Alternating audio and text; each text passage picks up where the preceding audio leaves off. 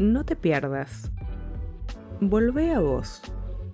Conecta con tu identidad, con la expresión de tu ser en el mundo. Cuando pasamos mucho tiempo con otras personas en situaciones que son alienantes, por ejemplo, vínculos poco sanos, trabajos exigentes, familias con pocos límites, es bastante normal que nuestra personalidad vaya sufriendo pérdidas. Pierde motivaciones, metas, regulación emocional, aparece confusión respecto a las expectativas y atribuciones sobre las distintas situaciones. En definitiva, nos desorientamos respecto de quiénes somos.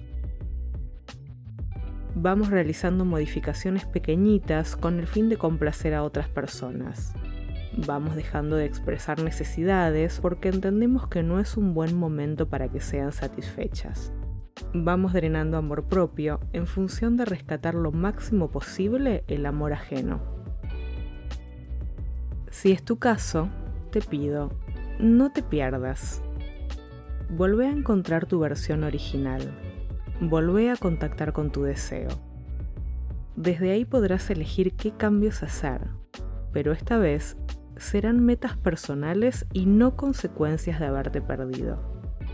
Tómate unos días de retiro permanece en silencio cuanto puedas, salí a caminar y a observar a tu alrededor qué cosas te hacen sonreír y cuáles elegís. Registra en esos días qué cosas haces habitualmente que no extrañas para nada en esos momentos. Por ejemplo, tareas, actividades y personas que frecuentas. Reflexiona sobre qué de todo eso ya no tiene que ver con vos. Crecemos, cambiamos y muchas cosas que eran el centro de nuestra vida ya no tienen el mismo valor. La vida es evolución, es cambio. No sientas culpa por ello. Hace una transición amorosa.